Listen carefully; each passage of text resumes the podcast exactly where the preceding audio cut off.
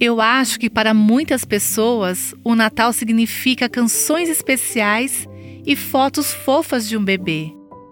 Mas ele é mais do que apenas uma bela história sobre um bebê que nasceu em circunstâncias adversas. É isso também, claro, mas é muito mais. A história do Natal está centrada numa doutrina vital para a fé cristã, a doutrina da encarnação. Um teólogo define a encarnação desta forma. Ele diz: é o ato pelo qual o Filho de Deus tornou para si uma natureza humana. Jesus era Deus em carne humana. Essa é a encarnação. O fato surpreendente é que o Filho de Deus foi concebido no ventre da Virgem Maria, que Deus se tornou homem.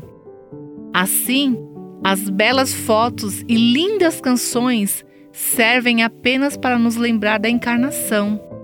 O Deus da eternidade entrou no nosso tempo. O Deus que é espírito assumiu a carne humana. Isso sim é motivo para comemorações. Você ouviu Buscando a Deus com a Viva Nossos Corações.